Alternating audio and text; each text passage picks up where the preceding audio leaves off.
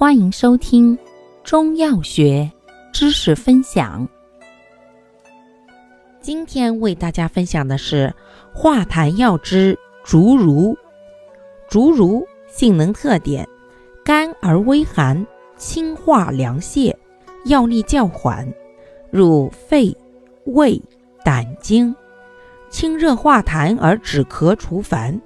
为治痰热咳嗽及胆火邪痰之良药，有清胃而止呕，为治胃热呕吐之要药，还清热而安胎，治胎热胎动所常用。功效：清热化痰，除烦止呕，安胎。